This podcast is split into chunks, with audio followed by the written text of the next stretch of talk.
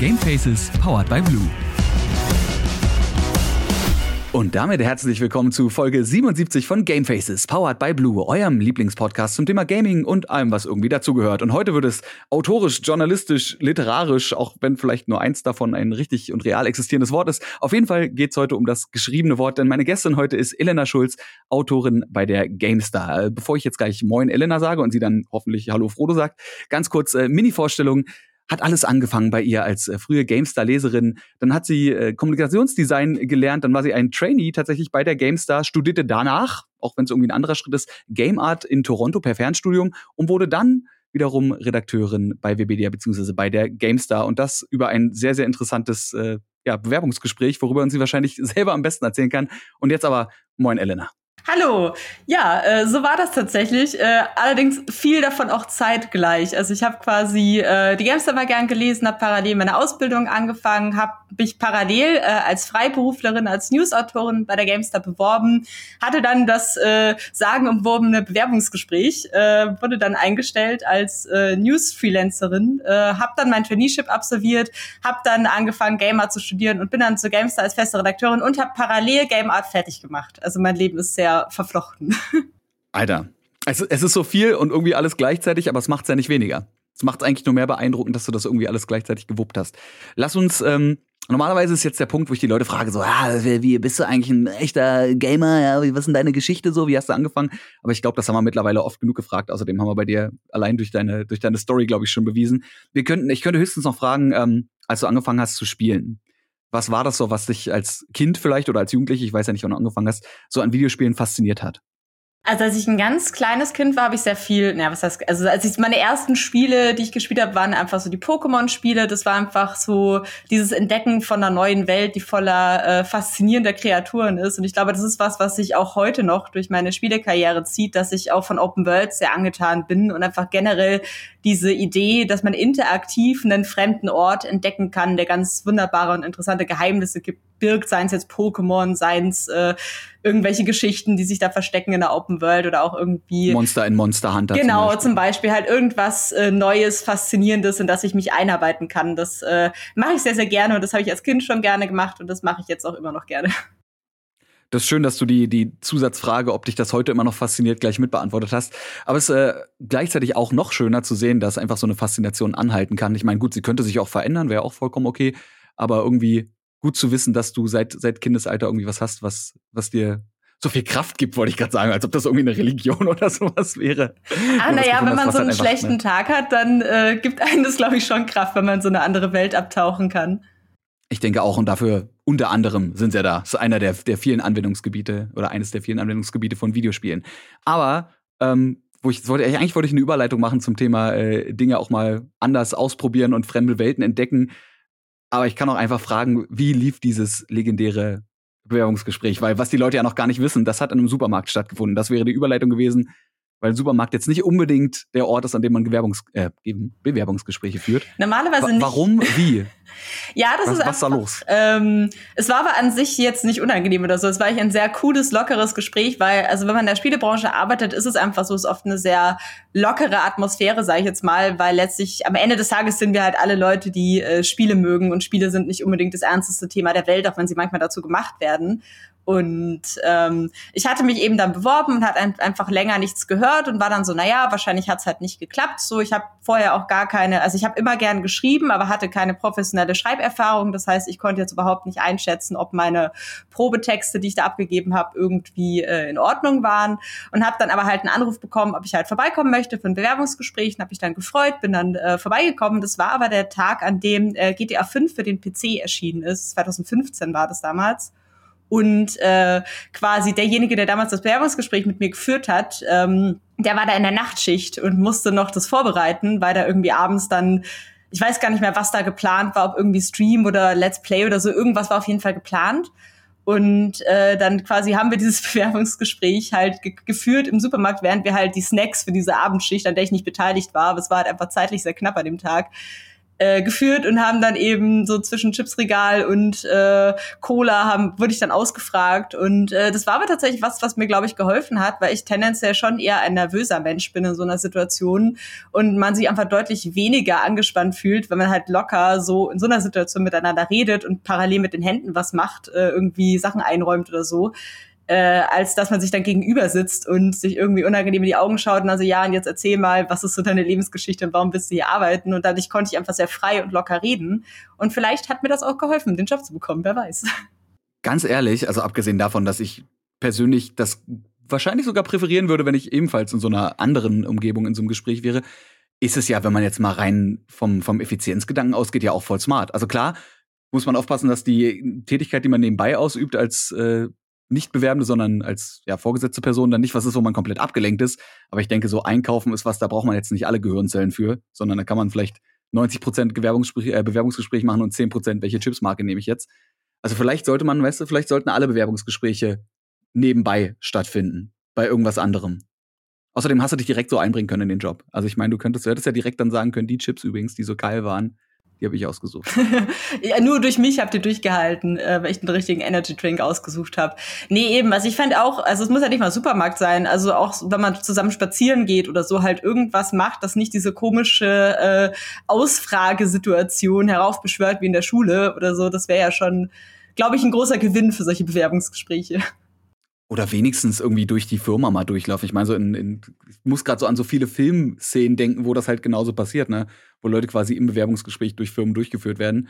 Ist wahrscheinlich auch je moderner und je hipper das Unternehmen ist, umso normaler ist es eben auch. Weil man den Leuten wahrscheinlich auch zeigen will, guck mal, wir haben, äh, hier ist ein Poolbillardtisch und da drüben sind äh, Wasserbecken. Ich wollte Betten sagen. warum. Irgendwie sowas. Vielleicht auch Becken. Ah, die ganzen coolen Sachen. Vielleicht Wasserbecken und Wasserbetten. Ich habe irgendwie an bequeme Sitzmöglichkeiten gedacht und dann Wasserbetten, weiß auch nicht. Weiß gar nicht Aber ein Pool ist auch schon sehr hip für eine Firma. Oder vielleicht sollten auch alle Firmen einfach Pools haben mittlerweile. Einfach prinzipiell unabhängig davon, wo sie sind. Fände ich gut, also würde ich sekundieren. Siehst du? Machen wir so. Wenn wir irgendwann mal eine Firma gründen, dann äh, mit, mit Pool. Dachpool. Nur mit Pool. Nicht. Nur mit Pool, ausschließlich mit Pool. Das, wir wissen auch gar nicht, was wir machen. Es geht nur noch um Pool. Ja, das ist auch das erste, was festgelegt wird, einfach das Gebäude mit dem Pool und danach wird entschieden, was die Firma vertreibt. Wahrscheinlich nur wasserbasierte Spiele. Oh, furchtbar. Nee, nur, nur Spiele mit ausschließlich Wasserleveln. Das wäre eine Mission. Ohne Scheiß, das wäre eine Mission. Einfach Wasserlevel wieder cool machen. Ich liebe vor allem Unterwasserspiele. Also ich werde auch die richtige Person dafür, weil äh, also ein Spiel, was ich auch, als ich jünger war, sehr sehr viel gespielt habe, war Endless Ocean. Ich weiß nicht, ob dir das was sagt. Das ist für äh, die Wii erschienen. Ähm, ich war, meine Eltern waren sehr, sehr selektiv damit, welche Konsolen ich haben durfte, und das war eher mhm. ein Game Boy DS und eine Wii und äh, keine von den bösen Konsolen, wo dann die äh, bösen Spiele Verständlich, ja, nur die familienfreundlichen. Ja, genau. Klassiker. Und äh, Endless Ocean äh, ist halt so ein Tauchspiel, also einfach so ein Taucherkundungsspiel, also quasi auch ein bisschen so ein früher Walking Simulator, weil sehr viel macht man eigentlich nicht. Aber äh, unglaublich faszinierendes, tolles Spiel, wo man diese Unterwasserwelt erkundet. Spiele ich bis heute. Tatsächlich jedes Jahr mache ich immer mal die Wii an und spiele das wieder. Und es wird nicht schlecht. Ist nicht mein Spiel. Ich weiß auch, du hast ja auch einen YouTube-Kanal. Ähm The Last Pixel heißt der, wo du unter anderem auch Let's Plays hochlädst, aber auch eine ganze Menge anderen Kram, wo äh, auch Let's Plays von Subnautica drin waren. Auch so ein Spiel. Also ich persönlich, ich habe, äh, das ist tatsächlich, glaube ich, die einzige Phobie, die ich habe. Ich habe Thalassophobie, also quasi so die Angst vor tiefen, offenen Gewässern. Da kriege ich wirklich, kann ich überhaupt nicht. Äh, dementsprechend sind solche Spiele nichts. Also, ne, Endless Ocean ist schon der Name allein, reicht mir schon, um Nein zu sagen. Da kannst du mir noch, noch so sehr erzählen, wie schön das ist. Das verstehe ich aber gut. Dass, äh, eine Kollegin von mir ist da auch betroffen und die hat auch gesagt, so Subnautica war, war, selbst den Artikel, den ich neulich geschrieben hatte, über Subnautica zu lesen, war nicht einfach für sie, hat sie gemeint. Ich habe da mal reingeguckt, aber als dann, ich meine, äh, wenn der, der blöde Leviathan ankommt, ja, dann ist auch für Leute, die keine Angst vor Wasser haben, glaube ich, vorbei. Aber nee, oh, ich sehe Anglerfische und krieg's kotzen. Sehr verständlich. Ekelhafte Viecher. ja, soll, die können da, die können da ruhig alle in ihrem Marianengraben, können die alle vor sich hin existieren, ja. Aber nicht und da sollen sie dann noch bleiben. aber bloß nicht angespült werden. Dann sind wir alle happy. Die sind happy, weil sie nicht unter Druck zu so einem Blobfisch werden, der ja eigentlich auch ganz anders aussieht. Ne? Aber egal, lass uns, lass uns vielleicht nicht über hässliche Fische reden, sondern über, über schöne Dinge, nämlich über äh, Videospiele und vor allem natürlich dein jetzt mittlerweile äh, Job. Obwohl du bist ja, du machst ja viel. Also ich wollte gerade sagen, deinen Job als Autorin und Journalistin, aber du bist ja unter anderem auch als Freelancerin tätig und äh, hast dein Game Art Degree ja auch zum Nebenjob gemacht? Ist, was ist es? Ist es ein Nebenjob für dich oder ist es so ein hast du ab und zu einfach mal ein paar Aufträge oder wie machst du das? Also aktuell bin ich tatsächlich sehr ausgelastet mit meiner Arbeit. Äh, ist also, ich zeichne halt nebenbei oder illustriere und ich habe immer mal wieder so Illustrationsaufträge, wo ich da mal was mache, aber ich zeichne auch einfach sehr viel zum Spaß in meiner Freizeit, weil ich es einfach gerne mache.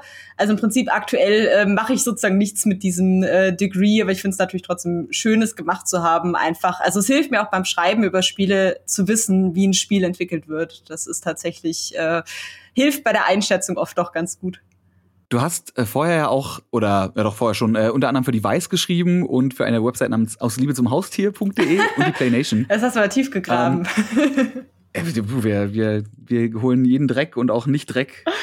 Schon klingt schon wieder so negativ, wir holen alles raus, ja jeden Dirt, egal wie positiv oder negativ, den haben wir Also über Katzen zu schreiben ist fantastisch. Das, da wird niemand Glaub dran ich. zweifeln. Äh, ja, das war tatsächlich, ähm, als ich angefangen habe als äh, Newsautorin, damals 2015, was auch schon wieder sieben Jahre her ist, äh, habe ich, äh, also als Freiberufler ist es ja so, dass man mehrere Arbeitgeber braucht, um nicht als scheinselbstständig zu gelten. Also wenn ich jetzt nur für die Gamester geschrieben hätte, äh, wäre ich quasi scheinselbstständig gewesen, was äh, nicht so gut ist. Ähm, und äh, deshalb musste ich mir weitere Arbeitgeber suchen und habe dann so meine Fühler ausgestreckt als Neuling und habe dann eben auch außerhalb des Gaming-Bereichs geguckt und habe dann das aus Liebe zum Haustier gefunden, wo ich eine Weile für geschrieben habe, über schwerpunktmäßig über Katzen, weil ich damals auch eine Katze hatte. Das heißt, ich konnte das quasi alles live testen an meiner Katze, äh, ob ihr Sachen gefallen und so irgendwelche Spielzeug. Und ähm, ja, habe dann noch halt später angefangen für andere Seiten eben noch zu schreiben, für Vice eine Zeit lang, für PlayNation dann auch noch mal. Und äh, das waren, glaube ich, auch so meine Hauptarbeitgeber. Wenn ich jemanden vergessen habe, tut's mir leid. Da fällt mir gerade auf, dass ich noch gar nicht gefragt habe, ob du das Schreiben an sich irgendwo gelernt hast. Also war das unter anderem zum Beispiel bei, bei der Kommunikationsdesign, äh, bei dem Gang, bei dem Gang, bei dem Lehrgang, war das da mit dabei oder ist das einfach was, was du schon immer irgendwie konntest und was, wo du die, die Art dann einfach refined hast über die Jahre? Das habe ich tatsächlich nie gelernt. Also ich mache eigentlich so ziemlich das Einzige, was ich nie gelernt habe in meinen ganzen tausend Studiengängen, weil äh, also ich habe auch nie irgendwie Journalismus oder so studiert. Äh, klar, Kommunikationsdesign, das hat natürlich Kommunikation und Sprache ein Stück weit mit zum Thema, aber so das Schreiben als Handwerk wird dir da eigentlich nicht beigebracht. Das war einfach bei mir so, ich war halt so das klassische Kind, was halt immer gut in Deutsch war, immer gut in Sprachen war, immer gern geschrieben hat, wo ich dann halt aus, als Kind habe ich auch sehr viel einfach so für mich geschrieben. Ich habe sogar mit 16 ein äh, Buch geschrieben, was nie veröffentlicht wurde, aber ich glaube, es tat mir trotzdem gut, mal so von Anfang bis Ende so eine äh, Geschichte zu schreiben. Und ich glaube, das hat mich halt über die Jahre sehr geformt. Und jetzt habe ich natürlich über die letzten Jahre diese Schreibroutine gehabt, mit der ich dann auch immer besser geworden bin, dadurch, dass ich es halt jeden Tag gemacht habe. Vielleicht kannst du ja irgendwann mal Kurzgeschichten aus dem Buch rausmachen und die dann selber illustrieren oder so. Ich glaube, ich kann das nicht mehr lesen, weil das war ganz furchtbar. also rückblickend bin ich sehr, sehr froh. Der jugendliche Cringe. Ja, also was, man, was schreibt man halt als 16-Jährige? Ne? Das war irgendeine Vampirromanze, weil ich Twilight damals doof fand und mir dachte, ich kann bestimmt was Besseres schreiben. Ist vielleicht besser, aber also vielleicht auch schlimmer. Ich sag mal so, aus der letzten Twilight Fanfiction ist ein äh, ziemlich großes Franchise ja. namens Fifty Shades of Grey geworden. Ganz so äh, unanständig ist es nicht, aber es ist auf jeden Fall eher so eine Teenager-Fantasie. Irgendwann ist man dann halt auch einfach nicht mehr jugendlich, sondern dann erwachsen und dann schreibt man vielleicht auch keine Vampirgeschichten mehr, sondern, äh, ich weiß nicht, ernste Themen, nicht unbedingt, aber andere Themen und hat dann vor allem auch vielleicht irgendwann mal einen richtigen Job und dann äh, dementsprechend auch einen richtigen Arbeitsalltag. Und das finde ich persönlich immer ganz interessant bei den Leuten, die wir hier als Gäste und Gästinnen haben, da mal reinzugucken, wie denn so ein Tag aussieht. Weil das ist, glaube ich, das, wo viele Leute sich bei anderer Leute Berufe eben nicht vorstellen können, wie es läuft. Dein klassischer Arbeitsalltag, ich habe den hier runtergeschrieben bei mir im Skript oder runtergeschrieben bekommen. Der fängt für mich persönlich sehr früh an, um 8.30 Uhr, für andere Leute vielleicht spät. Dann geht's los mit äh, Webseiten prüfen. Also das heißt wahrscheinlich für dich deine Quellen, die du hast, wo so die neuesten Themen drin sind. Du hast wahrscheinlich, weiß ich nicht, irgendein Thread oder sowas, wo das alles drin ist, oder? Äh, das, ja, das ist ganz unterschiedlich. Also im Prinzip, ich äh, nehme morgens einfach Zeit, äh, mich halt im Prinzip im Internet rum, umzuschauen, was es halt Neues gibt im Bereich Gaming. Also es ist sowieso so, dass man tendenziell eigentlich immer äh, irgendwo ein Stück weit up-to-date ist. Also wenn jetzt äh, Microsoft Blizzard äh, kauft, kriegt man das so oder so mit, auch wenn man gerade nicht arbeitet. Aber da muss man nur einmal Twitter aufmachen. Ja, ja also ich habe dann zum Beispiel eben schon so ein Feedly, wo ich dann meine, wo ich alle wichtigen großen Gaming Gaming-Seiten drin habe, aber inzwischen äh, bin ich halt auch dann so, dass ich natürlich vor allem Geschichten gucke, nach Geschichten gucke, die jetzt noch nicht jede Seite unbedingt hat. Das heißt, ich gucke mir dann Steam genau an, welche Spiele da gerade erfolgreich sind. Ich schaue auf Reddit, was da die Spieler interessiert. Ich schaue auf YouTube, weil YouTube oft auch eine gute Quelle ist für, ähm, sag mal, leidenschaftliche Geschichten oder auch irgendwelche äh, keine Ahnung, so handgemachte Unreal Engine 5 Remakes von irgendwelchen Spielen oder so, die man sich dann angucken kann, wo man dann vielleicht was drüber berichten kann oder so. Wobei man in meinem Fall muss man auch dazu sagen, wir haben ein, ein News-Team und äh, ein Feature-Team. Also das heißt nicht, dass ähm, das News-Team keine Features schreibt oder das Feature-Team keine News schreibt, sondern eher halt so vom Themenfokus. Und bei mir ist es eher so, dass ich mich auf äh, Kolumnen und Artikel, also bisschen größere Geschichten konzentriere. Das heißt, ich gucke eher primär, wo ist es ein Thema, wo ich quasi äh, eine Art kleine Reportage, ein Special, eine Kolumne dazu anbieten kann, dass ich halt irgendwie einordnen und aufarbeiten kann. Das ist so das, was ich hauptsächlich mache. Und morgens gucke ich einfach, was ist los, äh, gebe dann Themen an die Newsgruppe, wenn ich halt eben da was gefunden habe, was eher eine News ist. Und sonst äh, plane ich dann quasi, was ich an dem Tag dann schreibe letztlich. Weil ich bin eigentlich schon so, also ich habe dann hier und da mal Meetings, aber der Großteil meines Tages ist tatsächlich Schreiben einfach. Das wäre also quasi der Punkt Fokusthemen vornehmen, dass du also da siehst, was wäre das, wo du diesen Tag einfach deine Energie rein investierst? Genau, also im Prinzip, wir haben grundsätzlich schon große Fokusthemen, wo wir, also wir können ja bei bestimmten Sachen absehen, dass die wichtig werden. Wenn jetzt ein Cyberpunk erscheint oder ein Dying Light jetzt erst kürzlich, dann weiß man, okay, das interessiert die Leute, da guckt man natürlich schon expliziter, was es da gibt oder was man da machen kann. Aber wenn es an einem Tag, wo zum Beispiel gerade nichts Spannendes erscheint, wo alles so eher Flaute ist, da gucke ich halt dann ein bisschen genauer, wozu ich was machen kann. Oder ich äh, setze eine ältere Idee um, zum Beispiel, die halt zeitlos ist, wie jetzt so ein Subnautica-Artikel, den äh, hätte ich auch auch vor drei Wochen oder in drei Wochen erst schreiben könnte. Als nächstes steht bei mir äh, gegebenenfalls fremde Themen aneignen. Und da hätte ich mir gedacht, das heißt, wenn jetzt mal ein Kollege oder eine Kollegin von dir ausfällt und die haben so ein Steckenpferd, womit du dich nicht auskennst, wäre das der Bereich, wo du sagst, oder oh, musst du einspringen und musst dich jetzt in ein Thema reinlesen, oder? Genau, also normalerweise ist es so, dass ähm, wir gleich mehrere Leute haben, die sich äh, bestimmtes Thema sozusagen auf die Fahne geschrieben haben. Das heißt, für Dying Light sind dann zum Beispiel zwei interne und drei Freiberufler zuständig. Und das heißt, wenn da mal jemand krank wird, dann kann in der Regel jemand anderes, der da gut im Thema ist, das übernehmen im Prinzip. Aber es ist jetzt nicht äh, immer gesagt, dass du dich immer mit einem Spiel oder mit einem Thema auskennst, äh, wenn du was drüber schreibst. Also das ist halt dann, da kommt ja dieser Skill, der sehr wichtig ist beim Journalisten, nämlich, dass man weiß, wie man fragen muss und dass man halt recherchieren kann. Also ich hatte das als Illustratorin anfangs, wo ich noch nicht so ein riesiges Repertoire an Spielewissen hatte, wo ich dann über Themen schreiben musste, wie in World of Warcraft zum Beispiel, was ich damals äh, noch nicht gespielt habe. Und dann habe ich halt mit Leuten geredet, die es gespielt haben. Ich habe recherchiert, habe äh, einfach geguckt, okay, wie ist denn die Themenlage Lage und habe dann versucht, das äh, quasi dann zu fassen zu bekommen, was da jetzt die Geschichte ist und es halt äh, vernünftig aufzubereiten. Und das ist halt was, was, glaube ich, unterschätzt wird manchmal, dass man denkt, ja, okay, du spielst halt was und dann schreibst du drüber, aber du musst halt auch in der Lage sein, ein Thema wirklich äh, fachgerecht zu behandeln, äh, wo du noch nicht so firm bist.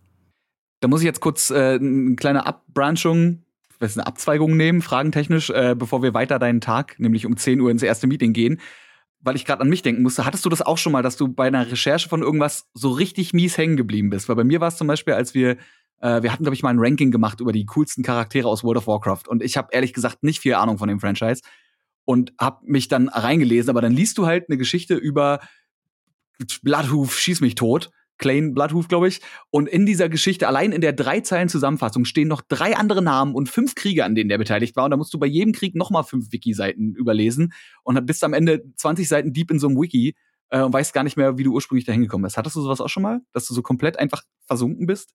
Äh, das habe ich tatsächlich sehr oft. Ich muss mich dann immer ein bisschen bremsen, weil ich tendenziell halt immer sehr, sehr interessiert an neuen Dingen bin. Und äh, wenn ich dann ein Thema recherchiere, wie jetzt irgendwie, keine Ahnung, die Lore von World of Warcraft oder was weiß ich, dann äh, finde ich es oft so spannend, dass ich hängen bleibe und dann auch dazu neige, den Artikel halt viel, viel ausführlicher zu machen, als er eigentlich sein müsste, weil ich mir dann denke, oh, das ist alles so spannend und wichtig, das musste auf jeden Fall rein. Und gerade wenn es jetzt nur eine News ist, ist die ja eher dazu da, die Essenz von einem bestimmten Ereignis oder einer Neuigkeit zu vermitteln. Und äh, das soll ja keine komplette Lore-Abhandlung werden. Und da muss ich mich manchmal selber ausbremsen, sagen, nee, Elena, konzentriere dich jetzt auf das Wesentliche. Und äh, wenn du mal einen längeren Artikel schreiben willst, kannst du das an anderer Stelle tun. Das, da muss man sich immer ein bisschen selber so einbremsen dann. Aber an sich ja auch ganz schön, weil wenn du merkst, du bist an einem Thema sehr krass interessiert äh, und das passt jetzt hier in dem Moment nicht rein, hast ja theoretisch da schon mal eine Idee für ein Feature oder für, ein, für einen längeren Artikel oder irgendeine, weiß ich nicht, investigative Recherche zu irgendwas, äh, für wenn es mal keine Themen gibt, oder?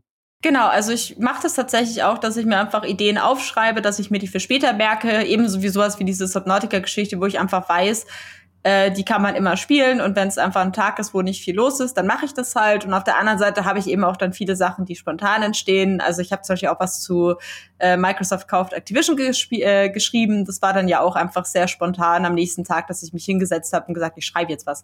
Und es gibt quasi beides. Also es gibt diese Ideen, die man einfach für sich im Kopf sammelt und die man irgendwann wieder aus der Ideenkiste holt. Und es gibt halt auch Sachen, wo man dann sehr spontan auf was reagiert und einfach, okay, das ist jetzt wichtig, das Thema, da schreibe ich jetzt was dazu. Und sowas, was auch immer du dann machst, wird dann wahrscheinlich besprochen, oder? Also um 10 Uhr, nachdem du schon anderthalb Stunden am Arbeiten bist, kommt ja euer erstes Meeting. Was wird da bequatscht? Äh, inzwischen ist es sogar das zweite Meeting. Äh, ein bisschen Oha. veraltet die Infos. Ähm, aber nicht schlimm. Äh, genau. Und also vorher haben wir so ein kleines Koordinationsmeeting und da haben wir dann quasi so ein ähm, also in der großen Runde dann sozusagen so ein allgemeines Meeting, wo einfach nochmal die Themen des Tages aus allen Abteilungen dann besprochen werden. Also so ein Stand-up quasi. Genau, wie so ein Stand-up eigentlich. Und äh, danach äh, haben wir auch tatsächlich an normalen Tagen bis 16 Uhr kein Meeting mehr. 16 Uhr ist quasi das Gegenstück, das ist dann einfach das äh, Kickdown, wo dann quasi äh, nochmal geklärt wird, ob heute alles geklappt hat, ob es noch irgendwie was gibt, was halt äh, wo was noch geregelt werden muss, was für den nächsten Tag schon mal vorbereitet werden kann und so. Und eigentlich in der Zwischenzeit äh, bin ich eigentlich, wenn es nicht gerade Redaktionskonferenz ist oder so, einfach am Schreiben. So inzwischen im stillen Homeoffice-Kämmerchen, sonst im Büro. Wenn man schreibt, hätte ich jetzt zumindest gedacht, hat ja auch jeder Mensch einen eigenen, einen eigenen Schreibstil. A, hast du einen eigenen Schreibstil, wo du sagen würdest, das ist so typisch Elena? Und wenn ja, wie hast du den gefunden? Also ich habe insofern den Stil, dass ich manchmal dazu geneigt habe, sehr, äh, sehr, sehr analytisch und sehr, ähm, also im Prinzip, ich habe sehr geschrieben wie in so einer Uni-Arbeit, was lustig ist, weil ich eigentlich nie in der Situation war, dass ich richtig krass Hausarbeiten oder so schreiben musste, weil alles, was ich gelernt habe, sehr, sehr praktisch orientiert war. Deswegen ist es sehr absurd, dass ausgerechnet ich so eine Uni-Krankheit mitgebracht habe.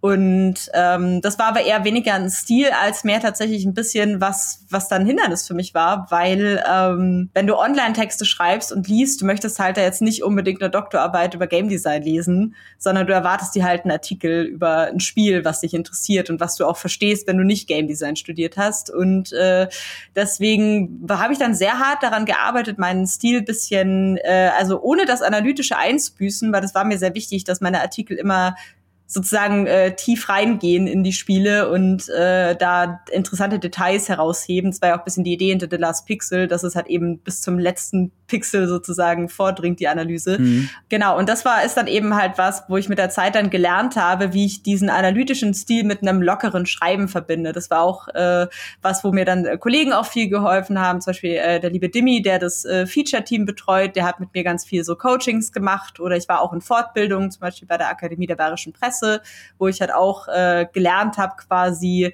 lebendiger, knackiger zu schreiben. Und inzwischen bin ich an einem Punkt, wo ich mit meinem Stil sehr zufrieden bin, weil ich das Gefühl habe, dass es eben beides sehr gut kombiniert. Also dass es einerseits sehr lebendig und sehr locker ist und sich auch kurz fassen kann, aber andererseits auch recht bildgewaltig und analytisch, wenn ich will, sozusagen. Das ist lustig, weil du jetzt quasi, glaube ich, damit schon ein Problem gelöst hast, was ich als Frage formuliert mhm. Weil ich hätte gedacht, wenn man jetzt in deinem Fall, man hat ja auch eine Meinung. Klar kann man auch immer objektiv schreiben, ähm, aber irgendwie ein bisschen subjektiv ist es ja dann doch irgendwo. Und jetzt ist die Frage, wenn du einen Artikel schreibst über ein Spiel, du musst ja irgendwie deine eigene Sichtweise vermitteln, aber trotzdem mit fundiertem Wissen und Fakten. Und das geht wahrscheinlich bei dir einfach daher, dass du dieses analytische Schreiben für dich schon so lieb gewonnen hast und wahrscheinlich sogar eher zurückgehen musst. Also eher noch mehr eigene Sichtweite reinbringen musst, oder? Oder hast du das Problem trotzdem, dass du guckst, wie kann ich weiß ich nicht, verhindern, dass der Artikel zu persönlich wird? Oder ist das von Artikel zu Artikel abhängig oder von, von Schreibstück? Sind ja nicht mal alles Artikel, gibt ja auch Features, die vielleicht ein bisschen mehr opinion-based sind. Genau, also im Prinzip, äh, es gibt halt die klassische Kolumne, die schreibe ich auch hauptsächlich. Das sind halt einfach reine Meinungsartikel. Das ist auch also ganz, ganz wichtig. Das ist wie wenn irgendwie beim Spiegel oder so eine Kolumne ist. Das ist einfach ein Meinungsartikel, der hat keinen Anspruch darauf, auf irgendeine objektive Wahrheit oder so.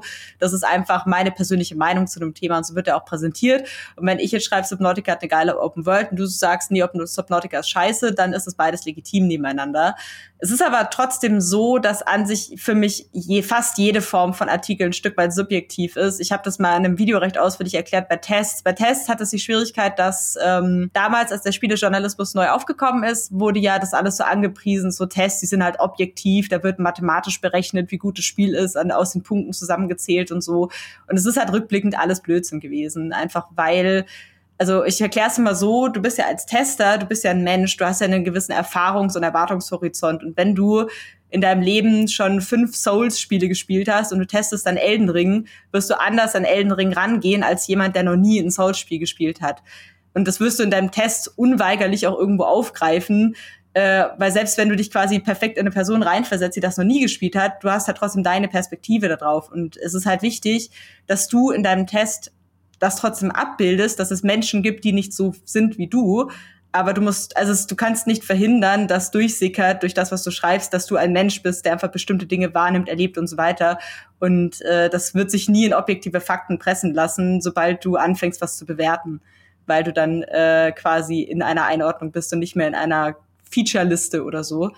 Und äh, so verhält es sich mit nahezu allen Artikeln. Du wirst immer eine subjektive Färbung haben. Und wichtig ist einfach, dass du A, empathisch genug bist, dich in andere reinzuversetzen. Das heißt, dass du quasi mehrere Seiten beleuchten kannst in deinem Artikel und dich nicht auf eine Sicht versteifst und irgendwie deine Meinung als faktisch darstellst. Und ähm, ja, dass du eben halt auch klar das trennst, was halt äh, Meinung ist und was äh, Fakt.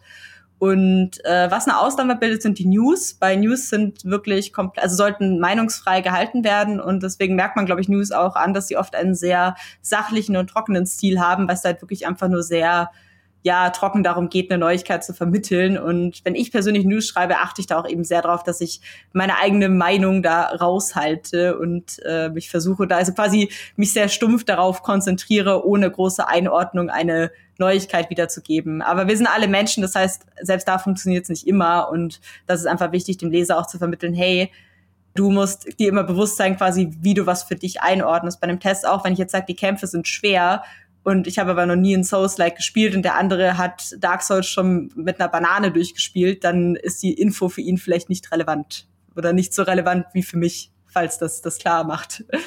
Ja, da hilft dann, wie du gerade schon gesagt hast, wahrscheinlich der Punkt mit der Empathie, sich sowohl entweder als Souls-Profi in jemanden, der solche Spiele überhaupt nicht ab kann, reinzuversetzen oder eben andersrum zu sagen, okay, es gibt aber bestimmt auch Leute, die könnten dieses Spiel einfach besser spielen als ich und äh, ja, da muss man dann wahrscheinlich auch wieder den Skill des Recherchierens rannehmen und notfalls auch einfach mal einen Kollegen oder eine Kollegin fragen und sagen, ey, du als, als alter Dark Souls Hase, wie ist denn das im Vergleich zu einem, Mann, zu einem anderen Souls-Spiel? Ist das schwerer, ist das leichter, ist das ähnlich? Aber das ist äh, dann wahrscheinlich die Kunst, genau sich im richtigen Moment einzugestehen, was weiß ich, was weiß ich nicht und äh, wie kann ich das notfalls rüberbringen, falls ich nicht mehr nachfragen kann. Genau, es ist halt wichtig, dass man da auch ehrlich ist. Also man kann auch im Test schreiben, hey, ich schreibe diesen Test aus der Sicht eines Laien. Das ist ja dann auch in Ordnung. Man darf halt nicht äh, so tun, als wäre man ein Experte, obwohl man keiner ist, äh, weil das fällt einem schnell auf die Füße. Weil ich meine, wir müssen damit leben. Wir müssen uns ja mit sehr, sehr vielen Spielen gut auskennen, weil wir natürlich sehr breit gefächert in unserer Berichterstattung sind. Wenn jetzt aber jemand äh, den ganzen Tag Dark Souls rauf und runter spielt, weil er Dark Souls Streamer ist oder weil das einfach seine große Leidenschaft ist, dann wird derjenige sich immer besser auskennen mit dem Spiel als wir. Das heißt, was wir im Prinzip bieten, ist halt diese Vielfalt und eben dieses analytische Können, dass wir recherchieren können, dass wir analysieren können. Also wir, wir sezieren Spiele ja letztlich auf eine Art, die der normale Spieler nicht unbedingt macht. Und ich glaube, das ist, was die Leute am Spielejournalismus noch schätzen, dass wir halt sehr tief in die Spiele oft reingehen und äh, dann vielleicht auch neue Perspektiven aufzeigen. Das ist zumindest immer mein Anspruch, dass ich immer etwas an den Spielen zutage fördere, was nicht auf den ersten Blick ersichtlich ist. Wie lange brauchst du im Schnitt für so einen Artikel? Das ist ganz unterschiedlich. Also ein Test dauert natürlich sehr, sehr lange, wenn man die Spielzeit mit einbezieht. Wenn es jetzt nur um Schreiben geht, dann bin ich bei einem ja, also bei so einem relativ langen Test bin ich schon den ganzen Tag beschäftigt, äh, aber dann halt auch mit Einbuchen, mit äh, Wertung festlegen, mit irgendwie hübsch machen im CMS und so. Wenn ich jetzt nur eine Kolumne schreibe, das ist, dauert teilweise vielleicht auch nur vier, fünf Stunden. Manchmal schreibe ich auch eine Kolumne in einer Stunde, wenn es einfach rausflutscht. Also es ist auch ein bisschen schwierig natürlich, weil es ist halt nicht so, dass man sagt, ja, okay, man äh, schraubt jetzt irgendwas zusammen und man hat das schon tausendmal gemacht und deswegen weiß man, dass man präzise 36 Minuten dafür braucht, sondern äh, es ist ja auch von der eigenen Kreativität und vom Gemütszustand abhängig. Also ich habe Tage, da schreibe ich einen Artikel nach dem anderen und es flutscht einfach so raus und es gibt Tage, da habe ich wirklich Schwierigkeiten, drei Sätze äh, aufs virtuelle Papier zu bringen, einfach weil ich so mit dem Kopf woanders bin und das macht es halt so schwierig und teilweise auch sehr anstrengend, weil du halt jeden Tag kreativ Leistung bringen musst und das nicht immer so einfach ist, weil die Kreativität halt ein störrisches Pferd ist, die lässt sich nicht einfach zähmen und steuern. Du hast jetzt gerade eben schon äh, einen großen Punkt angebracht, dass natürlich bei einem größeren Test, äh, bei einer Kolumne, da kannst du wirklich einfach, wenn du in Schreiblaune bist und du hast gerade eine Meinung, dann, wie du schon gerade gesagt hast, die flutscht manchmal einfach raus. Und ich finde, das ist auch gut in dem Moment. Aber bei einem Test äh, muss die Spielzeit mit einberechnet werden. Und da würde mich tatsächlich mal interessieren, wie viele Stunden man bei so einem Spiel gespielt haben sollte, bis man sagen kann, ich fühle mich jetzt confident darin, darüber was zu schreiben. Ist das Spielgenre abhängig oder ist das personenabhängig oder beides? Wir haben tatsächlich den Anspruch, dass wir es immer durchspielen. Also Außer es ist halt wirklich unmöglich. Wenn es jetzt ein sehr, sehr langes Spiel ist, das mehrere hundert Stunden dauert, dann kommunizieren wir es aber auch offen, dass wir es nicht durchgespielt haben. Also man macht dann zum Beispiel auch so einen quasi Test auf Raten bei einem großen MMO oder so. Bei New World haben wir das gemacht, dass wir quasi angefangen haben mit so, hey, so ist der Anfang von New World und haben unsere Tester einfach noch ein paar Wochen gespielt und haben dann immer wieder Updates gepostet, je nachdem, wie weit sie dann kamen. Oder auch der Kollege Fabiano hat, glaube ich, freiwillig 150 Stunden Pathfinder 2 gespielt und hat den Test erst dann geschrieben, womit er, glaube ich, so ziemlich der Einzige war, weil wahrscheinlich kein anderer Tester Zeit hat, da 150 Stunden reinzustecken.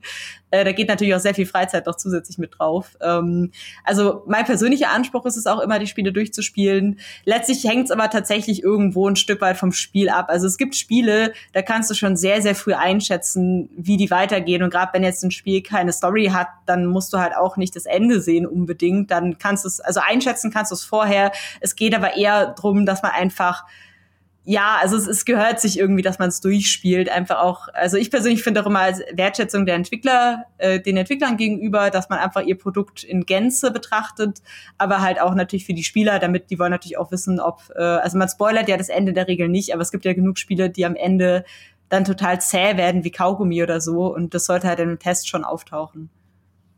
Ich musste gerade an die Kollegen und Kolleginnen von der USK denken, äh, die mir zumindest bei meinen Jury-Tätigkeiten für den Gamescom Award immer sehr, sehr helfen, weil die natürlich genau das machen, nämlich Spiele wirklich bis zum Ende und mit allen alternativen Enden und allen Sidequests durchspielen. Ähm, habt ihr bei sowas dann theoretisch auch irgendwie einen Pool an Menschen, auf die man zugreifen könnte, notfalls, wenn man merkt, ich komme nicht komplett durch? Äh, das wäre schön, wenn wir so, ein, so kleine Helferelfen hätten. Nee, äh, das jetzt nicht, aber wir haben immer mehrere intern, die halt ein großes Spiel spielen ähm, und quasi wir unterstützen uns da doch gegenseitig. Also gerade was so Entscheidungen, alternative Wege angeht. Bei einem Cyberpunk zum Beispiel, das haben drei oder vier Leute intern gespielt. Und äh, da haben wir uns einfach zusammengeholfen, haben alle unterschiedliche Lebenspfade gemacht, unterschiedliche Entscheidungen, damit wir halt das bewerten konnten. Und so war es natürlich für unseren Tester deutlich einfacher, das am Ende zu bewerten, als wenn er jetzt quasi immer dann von vorne noch mal hätte beginnen müssen und einfach mit anderen Entscheidungen noch mal hätte spielen müssen. Das bringt mich so ein bisschen auf eine andere Frage, die aber irgendwie so ähnlich ist, weil die Frage, die ich ursprünglich gehabt hätte, die noch später gekommen wäre, wäre, wie ihr das macht, dass ihr nicht alle die gleichen Spiele spielt. Wahrscheinlich habt ihr einfach einen Redaktionsplan, wo man sich eintragen kann oder wo vielleicht auch Leuten einfach äh, zugewiesen wird, wer sich um welches Spiel kümmert. Ist das korrekt? Kurz gesagt? Ähm, ja, genau, wir haben einen Plan im Prinzip. Da äh, sie haben wir wirklich unsere Fokusthemen einfach aufgelistet für die jeweiligen Zeiträume und da kann sich dann jeder sozusagen ein Spiel halt aussuchen. Also wir machen erstmal alles auf einer freiwilligen Basis, weil es ähm, einfach schöner ist, wenn halt die Leute Lust auf ein Spiel haben. Das merkt man ja auch, weil es halt oft auch also es wird nie erzwungen, dass du irgendwie Freizeit einsteckst und wenn, dann wird's halt äh, einfach ausgeglichen, die Zeit, das ist ja klar aber es, es schadet einfach nicht, wenn du halt persönlich privat einfach das Spiel nicht scheiße findest, sondern einfach auch Bock drauf hast. Also wenn ich jetzt ein FIFA die ganze Zeit machen müsste, ich wüsste auch nicht, wie es mir damit gehen würde, wahrscheinlich nicht so gut. Und äh, aber irgendwann, also wenn sich jetzt für ein Spiel kein Interessent findet, dann ist es halt schon so, dass dann intern auch jemand, der halt noch nicht so ausgelastet ist wie die anderen, halt bestimmt wird, weil wir müssen dann auch manche Themen einfach auch beackern, weil sie die Community interessiert oder weil wir halt einfach eine Relevanz in dem Thema sehen. Und da ist es dann natürlich so, dass das dann einfach auch jemand übernehmen muss. Aber manchmal merkt man dann auch im Nachhinein, dass ein Thema eigentlich ganz cool ist, auch wenn man es nicht gedacht hätte. Zum Beispiel äh, ein Kollege von mir, der hatte auch gar keinen Bock auf Rennspiele und der musste mal ein Rennspiel testen und seitdem ist er super begeisterter Rennspielfahrer. Also hätte er auch nie gedacht, aber es schadet manchmal nicht, da seinen Horizont zu erweitern oder sein Horizon wegen Forza. Oh, oh, oh. Entschuldigung, das kann man lustig, weil, das, das, ist lustig, weil ich, ich habe den ganzen Tag schon äh, ein Ohrwurm von diesem äh, Doom Eternal Animal Crossing New Horizons Song. Ich weiß nicht, ob du den kennst. Oh, gibt's so einen, Habe ich bestimmt so schon mal irgendwo gehört. Ich, ich gibt's einen großartigen, großartigen Song, der auch die Musik aus beiden äh, Spielen untereinander vereinigt. Und äh, da gibt's auch die Zeile irgendwie A New Dimension, Eternal Horizon oder irgendwie sowas. Ich dachte mir so, ja, Eternal Horizon wäre der perfekte Name, um die beiden zusammenzupacken. Deswegen, die Horizon-Wortspiele, die sind bei mir ganz rasch im Kopf. Also alles, die treffen einen Nerv, alles gut. schon. Ist der Wortspiele ja bei mir sowieso. Was ich aber eigentlich fragen wollte, also ein Redaktionsplan, ja, das habe ich mir auch schon so vorgestellt, aber habt ihr dann eben, wenn ihr zum Beispiel ein Spiel wie Cyberpunk habt oder irgendein Spiel, was eben multiple Enden oder multiple äh, Wege hat, die man gehen kann, habt ihr da ein richtiges Tool, wo man sich eintragen kann und sagen kann, ey, ich habe mich jetzt bei äh, Person A für Option B entschieden? Oder ist es eher was, was ihr so in so einer Slack- oder WhatsApp-Gruppe abklärt? Genau, eine Teamsgruppe tatsächlich, aber wir, äh, wir sind ja relativ locker, weil es auch oft dann einfach ein schneller Kommunikationsweg ist, als im Vergleich jetzt dazu alles in eine Liste einzutragen. Ähm, wir haben einfach dann oft diese Taskforces zu einem bestimmten Thema, wie jetzt Cyberpunk, da sind einfach alle drin, die es spielen und dann spricht man sich halt ab, hey, äh, ich würde jetzt das machen, ich würde jetzt das machen oder hey, ich habe das gemacht, dann ist das passiert und so. Das ist einfach schnell und man ist dann die ganze Zeit in Kontakt. Das ist auch manchmal ganz cool, weil man natürlich so gemeinsam so ein Spiel, was halt noch niemand gespielt hat, so zum ersten Mal erlebt und sich dann austauscht. Und das ist auch ein bisschen schon aufregend, wenn man halt dann mitbekommt, ach krass, hätte ich das gemacht, dann wäre die Person gestorben oder dann hätte ich dieses seltene Item bekommen oder was weiß ich was. Ähm, das hat man ja normalerweise nicht, wenn man so für sich allein das erste Mal ein Spiel spielt, dass man dann sofort so diese Interaktion die ganze Zeit hat. Oder vielleicht man hat das früher mehr auf dem Schulhof oder so. Also es ist auf jeden Fall eine ganz coole Erfahrung. Ist es dadurch aber auch schon mal vorgekommen, dass dir Sachen, also bestimmt, aber wie, wie schlimm ist es, wenn einem dann Sachen gespoilert werden, wenn man vielleicht eigentlich selber noch mal die alternativen Enden spielen würde? Muss man damit also, ist das ein nötiges, äh, notwendiges Übel, was man einfach dann jobbedingt annehmen muss, oder? Ja, damit muss man leider ein bisschen leben. Also es ist bei mir generell so, dass ich gar nicht so empfindlich bin, was Spoiler angeht. Ich habe da auch mal einen Artikel drüber geschrieben, äh, dass ich halt manchmal finde, wenn man gespoilert ist, dass man oft dann in so freudige Erwartungen dann quasi danach lässt, diese Sachen selber zu erleben und sich dann noch mehr darauf freut, weil man schon weiß, dass Charakter XY auftaucht oder dass das und das passieren wird. Also ich habe da nicht so das Problem mit, aber es gibt natürlich andere Leute, die das nicht so cool finden. Und wir passen halt schon auf, dass jetzt zum Beispiel, keine Ahnung, wenn wir jetzt eine eine, Filmkritik zu Mandalorian haben oder so, wo eine Episode gespoilert wird, dann fragen wir natürlich schon, hey, wer mag das denn lesen, der keine Angst vor Spoilern hat, so. Und das muss mhm. dann nicht derjenige lesen, der ganz gerne die Folge am Abend noch äh, unbefleckt geguckt hätte. Aber äh, bei so Tests eben wie Cyberpunk und so, da weiß man halt dann leider viel schon einfach, weil es sich halt in der Kommunikation nicht vermeiden lässt, aber also dadurch, dass man halt seinen eigenen Pfad noch hat, den jetzt die anderen nicht spielen, hat man ja trotzdem ein Spielerlebnis, was äh, quasi nicht gespoilert ist. Und ich bin auch eher so ein Typ, dass ich mir die anderen Enden dann auf YouTube anschaue. Also ich spiele, spiele ganz selten mehrmals mit unterschiedlichen Pfaden, weil ich auch immer so das Gefühl habe, dass ich so meine Version des Spiels schon erlebt habe. Und es kommt mir irgendwie wie Betrug vor, dann nochmal mir eine andere Version zu holen. Also ich akzeptiere dann auch, dass halt Charaktere gestorben sind oder so, weil ich mir denke, das war jetzt halt mein Pfad. Und wenn ich jetzt noch mal einen anderen Pfad nehme, dann fühlt sich fast wie Cheaten an für mich so. Das ist lustig, das, das sehe ich tatsächlich genauso, dass ich mir dann irgendwie optionale Dinge einfach durchlese. Ich finde übrigens auch, was du zum Thema Spoilern gesagt hast. Also klar, es ist natürlich immer abhängig davon, wie man gespoilert wird, kann einem das schon mal was versauen. Aber ich finde, wenn man irgendwo Sachen, also mir ist es schon oft passiert, dass ich mich zu irgendwas belesen habe und dann weiß ich, okay, Charakter XY zum Beispiel kommt dazu, aber du weißt nicht, wann er kommt. Und das ist irgendwie auch ganz angenehm, weil ich habe oft schon Momente gehabt, wo dann die Person dazu kam zum Beispiel und ich dachte so, ach stimmt, wusste ich ja, dass die im letzten Moment zur Rettung eilt, aber du weißt ja nicht, wann dieser letzte Moment ist. Ja, genau. Also es bleibt eine Spannung erhalten. Gerade wenn eine Serie zum Beispiel gut geschrieben ist, hast du ja auch Momente, wo du denkst, ah, jetzt, jetzt ist der Moment, wo Side-Character XY, den wir seit drei Folgen nicht gesehen haben, dazukommt. Und wenn er dann nicht dazukommt, umso besser, aber das ist, das ist dann wahrscheinlich einfach gutes Storywriting. Und ja, wie gesagt, das mit dem Spoilern gehört wahrscheinlich einfach zum Job dazu.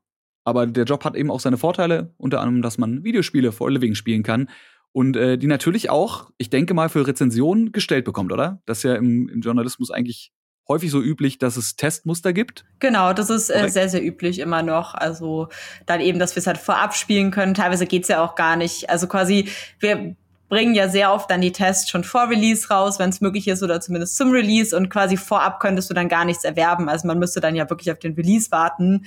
Und da sind wir natürlich bisschen in der Zwickmühle, weil viele Leute lesen die Artikel ja, weil sie wissen wollen, ob sie sich das zum Release kaufen sollen oder nicht. Und wenn es der Artikel erst weit nach Release kommt, dann ist es natürlich für die Spieler auch nicht ideal. Wir machen das halt nur manchmal, wenn äh, wir zum Beispiel äh, irgendwie aus irgendwelchen Gründen halt kein Testmuster bekommen haben oder wenn ähm, zum Beispiel es halt Probleme mit der Testversion gibt, dass man halt dann wartet und guckt, hey, wie läuft denn die Release-Version, hey, wie läuft denn der aktuelle Patch und so. Das ist halt auch wichtig, dass man da dran bleibt, dass man nicht quasi einfach dann das veröffentlicht und dann äh, feststellt, oh, die Release-Version ist aber ganz anders. Day One, Day One Patch ist einfach ein ganz anderes Spiel. Genau. Da fällt mir direkt ein, dass natürlich äh, so eine krasse Red Flag wäre, wenn gewisse Publisher einfach ein Embargo rausgeben. Ich weiß, bei welchem Spiel war das? War das nicht letztes oder vorletztes Jahr?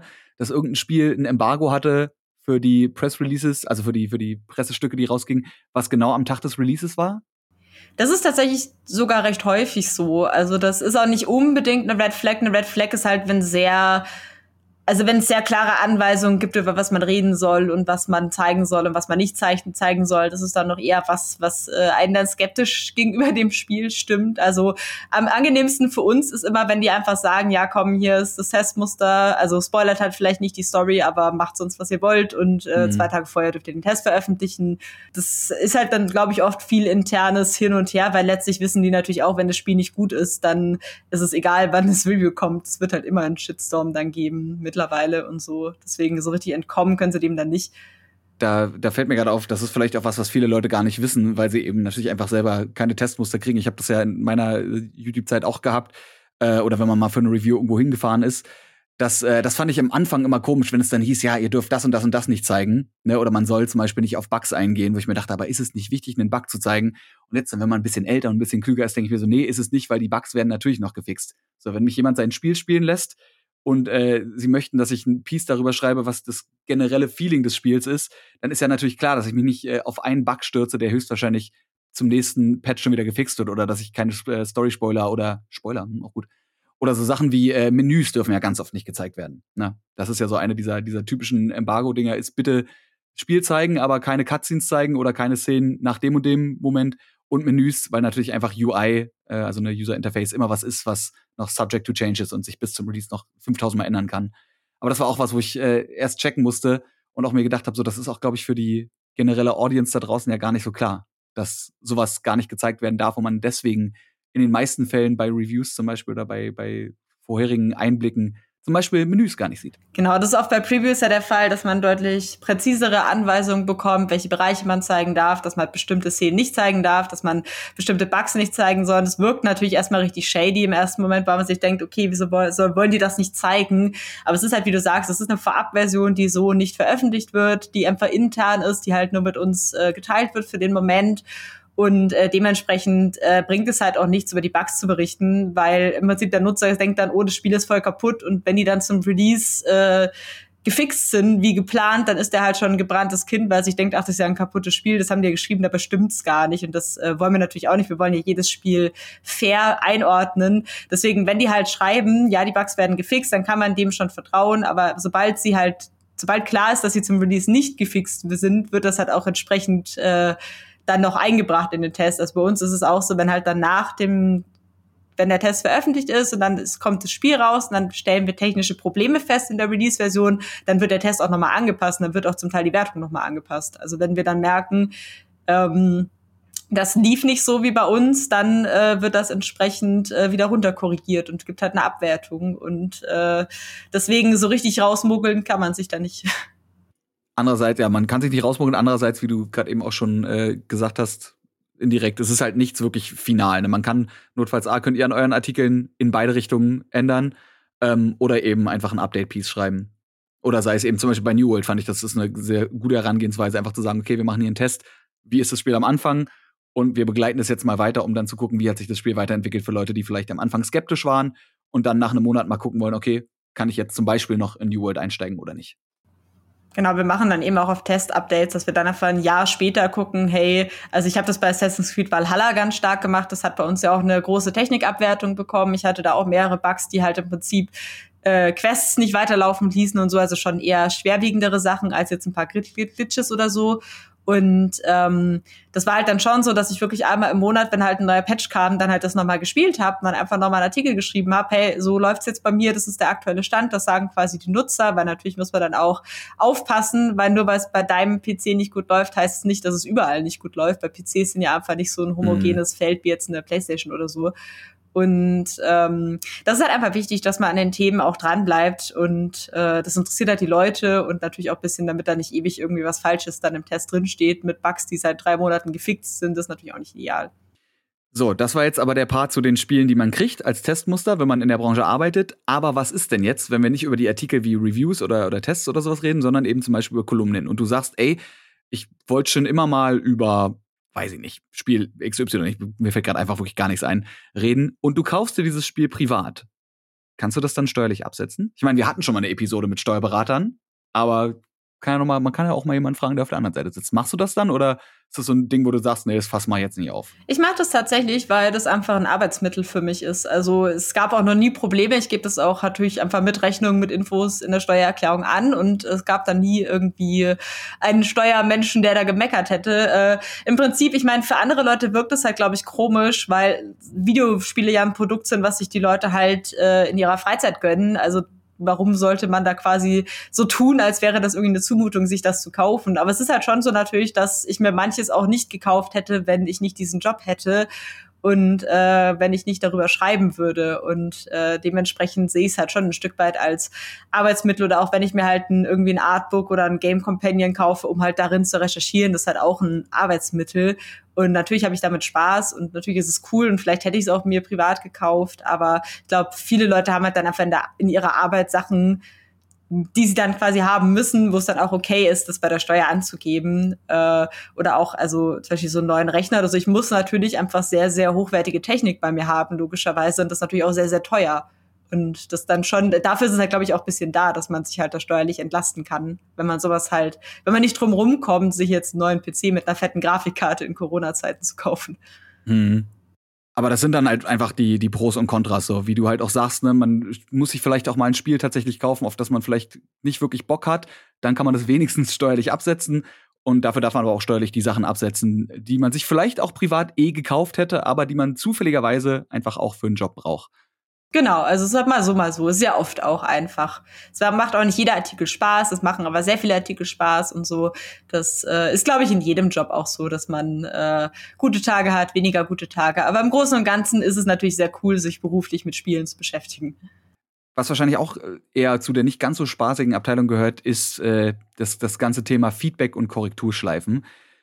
Wie wichtig ist das bei euch, dass ihr, also habt ihr eine, eine, feste Anzahl oder eine Minimumanzahl an Feedback- und Korrekturschleifen, die so ein Artikel durchlaufen muss bei euch? Das hängt tatsächlich von der äh, Qualität und auch von der Brisanz des Artikels ab. Also wenn wir jetzt zum Beispiel einen ausführlichen Sexismusreport haben oder so, dann wird der natürlich öfter mal gegengelesen oder wenn wir äh, oder vielleicht auch von der Chefredaktion gegengelesen, weil wir halt wissen, okay, das ist einfach ein sensibles Thema, da sind viele Leute auch emotional betroffen, das wird dem nicht gerecht, das irgendwie rauszuschludern.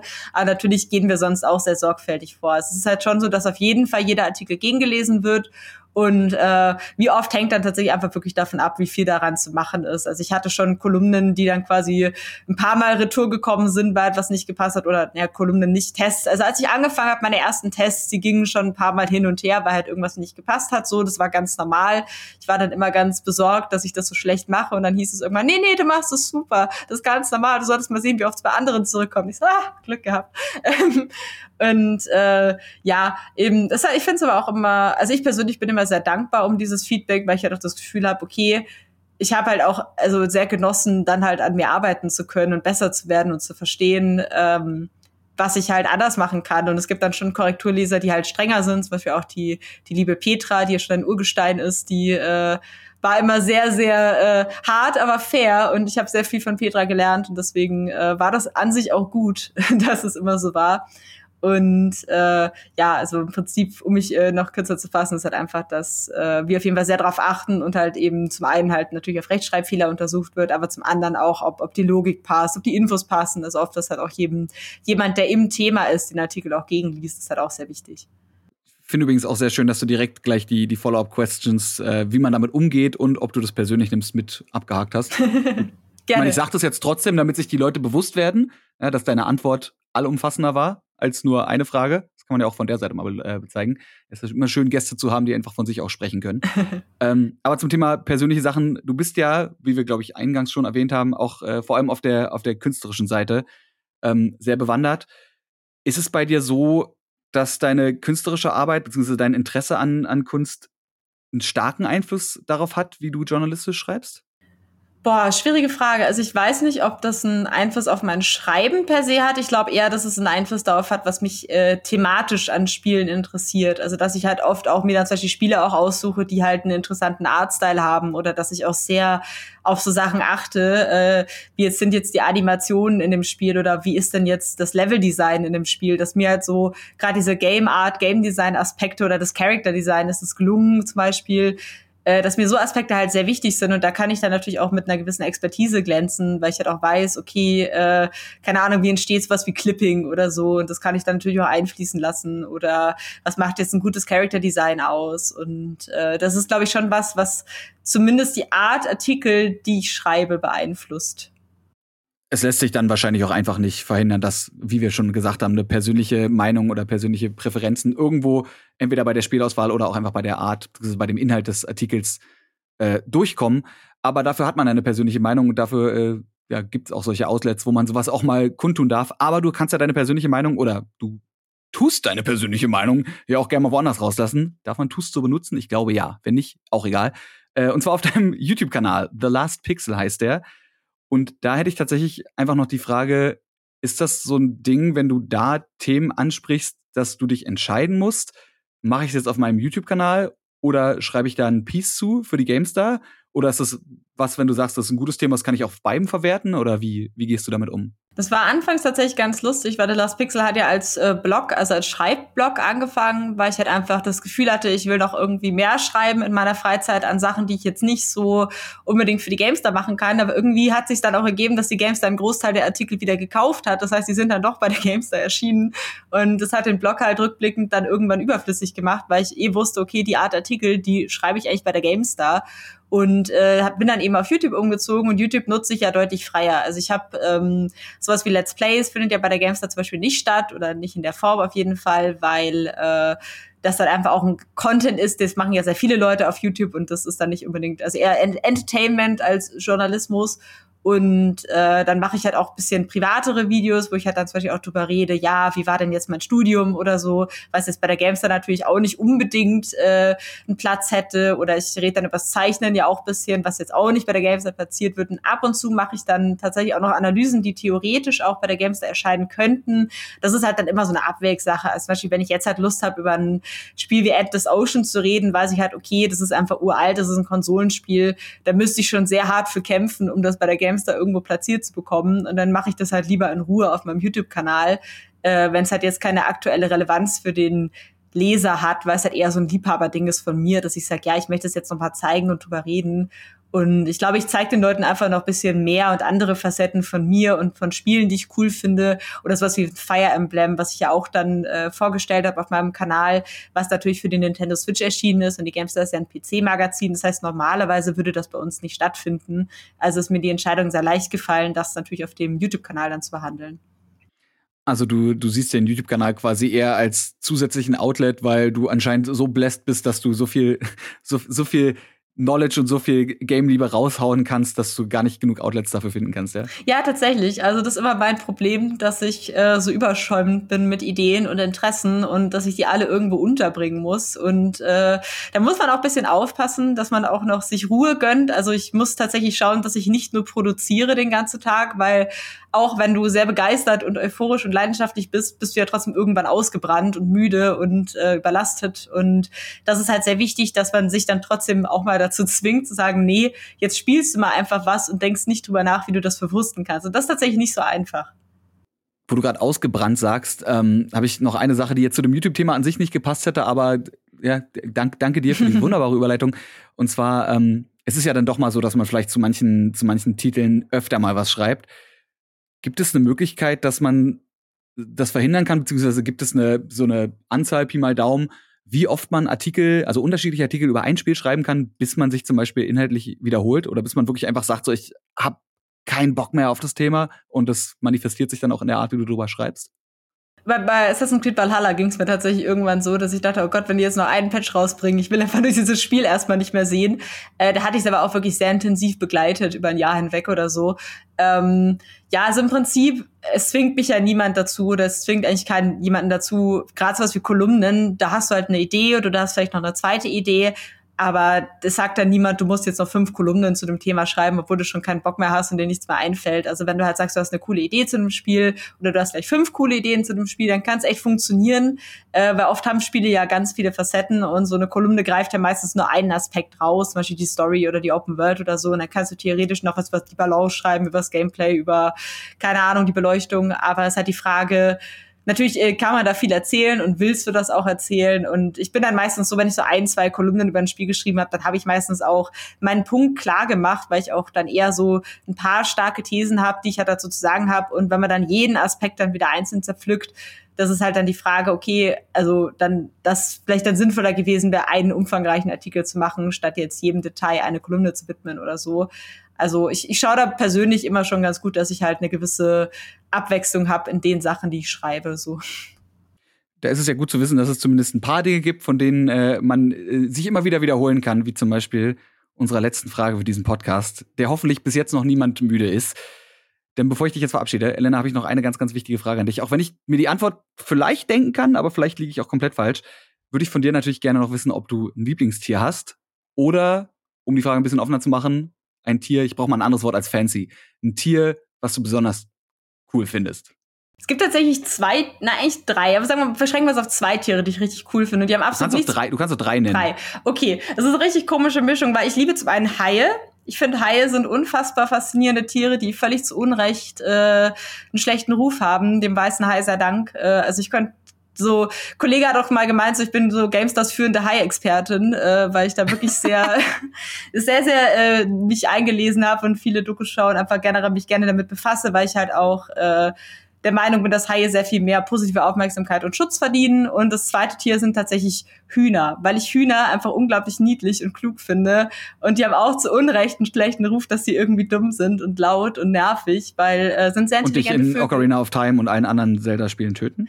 Oh Gott, ja, Hühner sind auch Hühner. Ich will doch unbedingt einen Artikel über Hühner und Spiele schreiben, weil äh, das eine ganz komplizierte Geschichte ist. Ich habe sogar eine, ähm, ich glaube, irgendeine Hausarbeit oder so gefunden, wo das quasi das Verhältnis von Mensch und Huhn in Videospielen analysiert wird und was das über unsere Gesellschaft aussagt. Und da bin ich schon ganz gespannt darauf, mich da einzulesen, weil äh, ja, es gibt in sehr, sehr vielen Spielen ja Hühner, zum Beispiel auch diese CSGO-Hühner, die ja auch sehr bekannt sind. Und äh, ich wollte dich gerade, an das dachte ich gerade, hast du äh, im Kopf zufälligerweise diese Szene, ich glaube, ich glaube, es war ein Major-Finale oder ein Major-Spiel, wo der eine nicht mehr durch die Tür durchkam Boah, ich glaube nicht, Weil nee, aber bestimmt habe ich schon mal irgendwo auf YouTube gesehen oder so. Gibt es irgendwo eine Szene, wo irgendwer nicht in die Tür steht im Offenen, will durch die Tür durchgehen und auf der anderen Seite steht ein Huhn und blockiert die Tür. Großartig. ja, ist die Rache für all die Missetaten, die Hühnern angetan wurden. Äh, in dem Gears Spiel. of War gibt's, glaube ich, auch so einen Riesenhuhn, ne? Auf jeden Fall ganz unterschiedlich. Das dritte Tier ist übrigens Krähen, weil die einfach richtig lustig gehen. Also ich mag äh, niedliche, lustige Vögel sehr gerne und Haie. Sehr gut. Haie finde ich, ich habe in der dritten Klasse, glaube ich, mal einen Vortrag über Haie halten müssen. Inklusive, inklusive Infomappe. Also wirklich obwohl ich ja kein Freund von Wasser bin, wie ich schon gesagt habe, aber bei Haien gehe ich voll mit. Oh, das ist cool. Die sind super. Schön. Siehst du? Haie sind. Haie. Lass mal über Haie reden. Mehr Liebe für Haie. Song von Lumio, glaube ich. Mehr Liebe für Haie. Äh, hast du zufälligerweise noch einen Fakt über entweder Hühner oder Haie oder Krähen? Oder alle drei von mir? Ähm, ich versuche mal, ob ich über alle Fakten zusammenkriege. Ich weiß auf jeden Fall, dass äh, Haie, ähm, Grönlandhaie zum Beispiel, können über 500 Jahre alt werden. Also man hat tatsächlich ein 500 Jahre altes Grönlandhai-Exemplar gefunden und ich finde es total faszinierend, dass der einfach seit äh, 1500 irgendwas äh, durch diese Meere rumschwimmt und sich wahrscheinlich denkt, ey Menschen ne, äh, nerven mich total. Und äh, Krähen sind tatsächlich sehr intelligent, die können Werkzeuge benutzen und sie können sich Gesichter merken und sie können untereinander kommunizieren, ob diese Gesichter zu einer netten Person gehören oder zu einer bösen. Mhm. Muss ich noch was über Hühner finden? Ich hätte gern später mal Hühner, tatsächlich ist ein privater Fakt. Und äh, es gibt diese Hühner, die heißen Paduana, die haben so einen Federkranz auf dem Kopf, die sehen aus wie ein Dark Souls-Boss. Und genau diese Hühner möchte ich später haben, weil die einfach irrsinnig cool aussehen. Die einfach auch notfalls als Verteidigungshuhn züchten. Ja, ich züchte die, auch so groß, das werden halt dann Dark Souls-Bosse in ihrer Freizeit. Finde ich, voll, find ich vollkommen okay. Kennst du das, äh, wie man Hühner hypnotisieren kann, dass man die irgendwie äh, die muss man, wenn man den Schnabel auf den Boden drückt und dann eine gerade Linie vor den auf dem Boden in den Sand zieht, dann dann werden die ganz limp einfach. Habe ich noch nie probiert, aber tatsächlich, wenn man sie so von hinten auch greift, dann laufen sie manchmal auch nicht mehr weg, sondern quasi machen sich so, so stellen sich dann tot, wo man denkt, ja, das ist sehr sinnvoll. Aber also wenn ich jetzt ein Habicht wäre, wäre das nicht die beste Strategie, aber na gut. Ja, ich meine, in dem Moment, wenn du von hinten gegriffen wirst, ist es eh vorbei, ja, da kannst du auch aufhören zu kämpfen. Ja, so gesehen. Ich, ich war auch immer lieb zu Hühnern. Ich habe sie dann nur gestreichelt und wieder gehen lassen. Also vielleicht waren sie auch einfach drauf gefasst, dass ich ihnen nichts tue. Ich habe äh, notfalls jetzt einen Fakt über ein Tier, den ich extra noch mal gegoogelt habe, um auch sicher zu gehen. Äh, über ein Tier, was ich notfalls selber verteidigen könnte. Nämlich geht es um den, äh, was ist er, der, um den syrischen Braunbären Wojtek. Oder Wojtek, Wojtek, glaube ich. Also W-O-J-T-E-K. Ja, der kommt aus Syrien, wurde von einem kleinen Jungen gefunden. Also der Bär wurde von seiner Mutter verlassen, oh. wurde von einem kleinen Jungen gefunden. Der hat ihn dann an im Iran stationierte äh, polnische Soldaten verkauft für Futterkonserven. Und der Bär wurde halt sehr, sehr früh auf Menschen geprägt und äh, hat dann war auch sehr sehr nährbedürftig und gehörte dann irgendwann zur 22. Transportdivision der zweiten polnischen äh, des zweiten polnischen Armeekorps im zweiten äh, ja, im Zweiten Weltkrieg und hat den slawischen Vornamen Wojtek oder Wojtek bekommen, der übrigens aus Krieg und Freude zusammengesetzt ist. Also heißt sinngemäß der, der den Krieg genießt oder lächelnder Krieger. Oh Gott. und äh, ja, der war natürlich, der war natürlich auch äh, hungrig und irgendwann haben sie den dann zum, ähm, zum was war das? Zum Kommandanten umbenannt und vorher noch zum Offizier, damit sie ihm halt offiziell Rationen geben dürfen. Sonst wären sie vielleicht selbst geworden. Also der hat, der hat tatsächlich auch irgendwie Munition und Futter dann getragen oh. für die Soldaten. Also der gehörte quasi offiziell, ja, auch wenn der Zweite Weltkrieg jetzt vielleicht nicht das schönste Thema ist, aber irgendwie ist die Story ganz niedlich. Der gehörte dann quasi zum Kriegskorps und hat den äh, Rang eines Offiziers und dann eines Commanders, also Kommandant ist das, glaube ich, inne gehabt. Watchdek, der syrische Kriegsbraunbär. Das ist ja nett. Die Hauptsache, er wurde gut behandelt und musste da nur mitlaufen und nicht selber kämpfen. Also ich meine, sie wollten ihn, sie wollten ihn so sehr füttern, dass sie ihm einen offiziellen Titel gegeben haben, dass sie es auch machen dürfen. Ja, also das den, ist wirklich nett. Den bürokratischen Schuh, den würde ich mir ehrlich gesagt nicht anziehen, um ein Tier zu füttern. Aber Grüße, Grüße gehen raus an die 22. polnische Transportdivision der, des zweiten polnischen Armeekorps oder so ähnlich.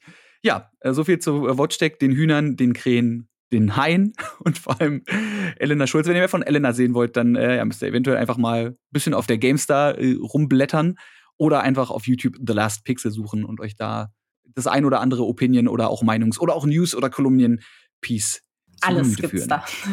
Alles. Also, unendlich viel. Elena, vielen, vielen Dank, dass du dabei warst. Ich danke dir. Es war mir eine Freude, hier über meine Arbeit zu reden.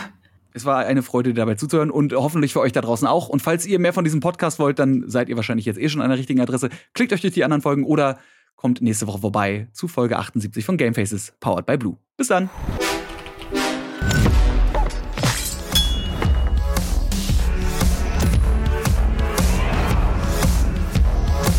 Gamefaces, powered by Blue.